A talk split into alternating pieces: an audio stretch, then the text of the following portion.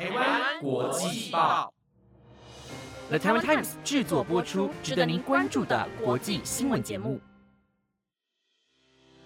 欢迎收听《台湾国际报》，我是彩婷，马上带你来关心今天三月十三号的国际新闻重点。Hello，听众朋友们，晚安！马上带你来看到今天的重点新闻。今天的新闻内容有：面对北韩军事威胁，南韩首尔市长欲发展核武，以及继系股银行倒闭，今天又一间美国银行关门。泰国饱受空屋之苦，百万的民众染相关疾病。日本今天解除口罩禁令，民众观望社会的氛围。还有印度政府反对同性婚姻，说法令仅保障异性关系。如果你对以上的内容感兴趣的话，那就跟我一起听下去吧。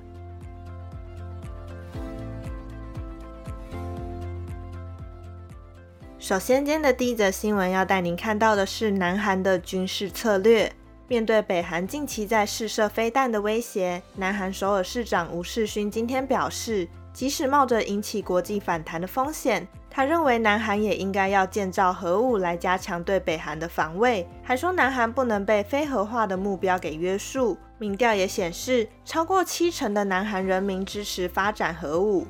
吴世勋接受路透社专访时说：“随着北韩加快完善战略的速度，南韩受到了核武威胁也越来越大，激起了南韩热烈争论该如何提升武器装备的能力。”吴世勋在二月时也曾经表示，南韩应该保有核子选项，但他这番最新言论是他至今为止最强硬的表态。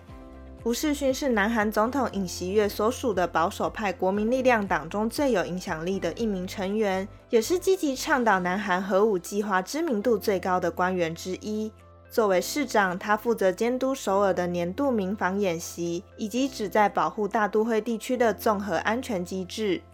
随着北韩军事力量的进步，加上怀疑美国说要保护南韩的承诺，越来越多南韩高级官员提出发展核武，或重新部署1990年代从朝鲜半岛撤出的美国战略核炸弹和飞弹的可能性。南韩民调也显示出，对于曾经难以想象的本土核武库，民众的支持度达到前所未有的程度。根据 Data Research 三月一号发布的数据显示。有超过七十 percent 的南韩人民支持发展核武，只有二十七 percent 反对，而有五十九 percent 的人表示，如果朝鲜半岛发生战争，北韩可能会使用核武来攻击。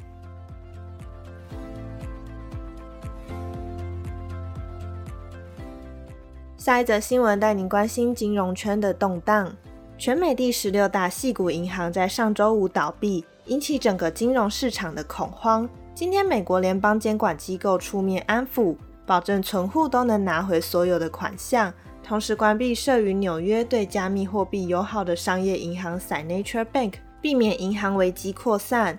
细股银行揭露巨额款项导致银行股重挫后，联邦监管机构在十日宣布细股银行关闭，并将其存款转至另一存保银行，引爆2008年金融海啸后最大的银行业危机。设于加州、同样主要向加密货币放贷的商业银行 Silvergate，最先于八日终止营运并清算资产。而今天关门的 Signature Bank 是美国一周内倒掉的第三间银行。不过，纽约的银行监管机构也联合声明，保证存户的存款将完整无缺，与处理细股银行相同，不会让纳税人蒙受损失。在银行接连暴雷之际。联准会宣布，将在财政部批准后设立一项紧急贷款计划，向符合条件的银行提供资金，确保他们能满足所有存户的需求。官员和经济学家则担心，这波银行倒闭恐怕会蔓延，使得在其他地区的银行里，存户纷纷将钱领出，转至更大的银行，而爆发挤兑，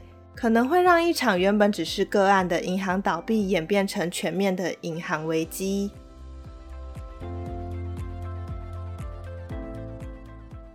下一则新闻，一起来看看泰国的空污问题。前阵子中国才出现严重的雾霾问题，空污指数达到了重度污染的程度。然而，泰国的民众近日也饱受空污之苦。根据泰国公司的报道，从今年初到三月五号，泰国有一百三十二万人染上空污相关的疾病，其中有五十八万多人有呼吸道疾病，二十六万多人有皮肤疾病，二十四万多人患有眼疾，以及二十多万人中风。由此可见，空污问题严重影响人民的健康。对此，公共卫生部常务次长欧帕表示，近日空气污染的原因包括 PM 二点五粉尘、森林大火以及焚烧农田废弃物等。欧帕指出，今年 PM 二点五比较严重，是因为旅游业回温，比起疫情时期增加了更多的观光客。根据空气品质监测网站的数据，今天泰国北部和东北部共二十九个府的 PM 二点五已经达到了威胁健康的标准。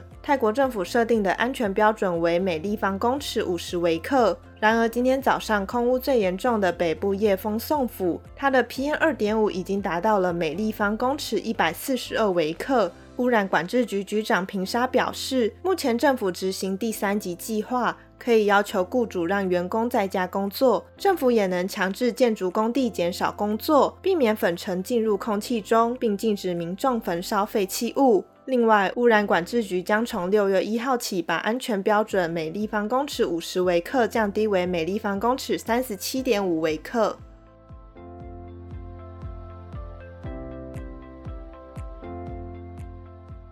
接下来带您看到日本解除口罩禁令。日本十三日全面松绑口罩禁令，首相岸田文雄今早也脱下口罩现身官邸。不过，当地媒体观察发现，日本街头仍然有许多人依旧戴着口罩。受访民众表示，虽然也不太想戴，但还是再继续观望一下，等到越来越多人拿下后，才愿意脱掉口罩。依据日本最新规定，尽管是否戴口罩取决于个人判断。但政府仍然建议在医疗机构、高龄者设施或拥挤的大众运输工具上佩戴口罩。不过，大部分的日本民众仍然跟着社会氛围继续佩戴。一名正准备上班的地铁乘客表示，车内看起来还有八成至九成的人戴着口罩。如果摘下来的人多了，我也就会跟着拿下来。但在此之前，应该都不会脱掉。从今天上午开始，JR 等地铁路线皆无广播呼吁民众戴口罩。后生老省从上个星期就开始寄信通知四千多名员工口罩禁令松绑，而今日上午有五十人上班的人事科职员中，有一半以上的人都没有戴口罩了。科长对此情形表示：“拿下口罩更容易呼吸，这是迈向正常生活最值得纪念的一个日子。”其实台湾也是差不多的情形，虽然口罩禁令已经松绑了，但台湾路上的民众也还是戴着口罩居多。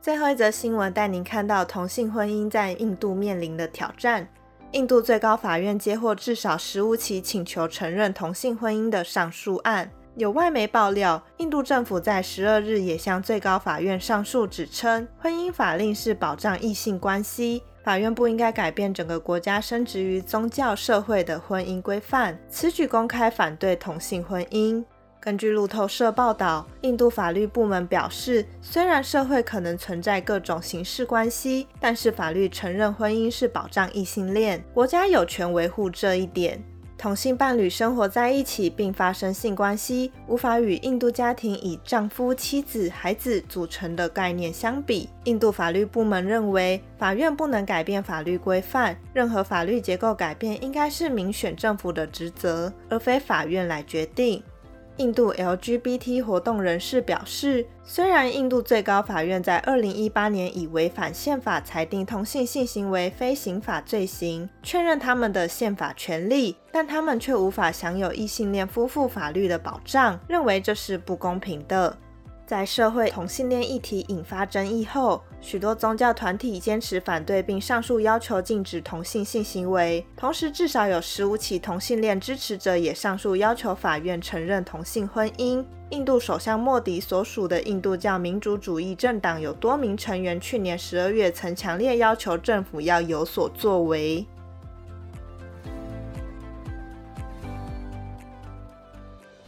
以上就是今天台湾国际报的五则新闻内容，感谢您的收听。那今天我想要推荐两部近期上映的国片给大家，其中一部叫《本日公休》，它是一部非常温馨感人的作品，主要在讲人情还有世代的观念差异。那另一部叫《黑的教育》，这一部反而是被恐惧笼罩着，它完全体现了人性的黑暗面，跟本日公休的形象完全不一样。这两部差别很大，但是我觉得都非常的不错，所以推荐给大家。那希望你会喜欢今天的新闻内容。本节目皆由了台湾 Times 制作播出。如果有任何的建议或想法，都欢迎到 IG 或者是 Apple Podcast 告诉我们。那我们就下礼拜见喽，拜拜。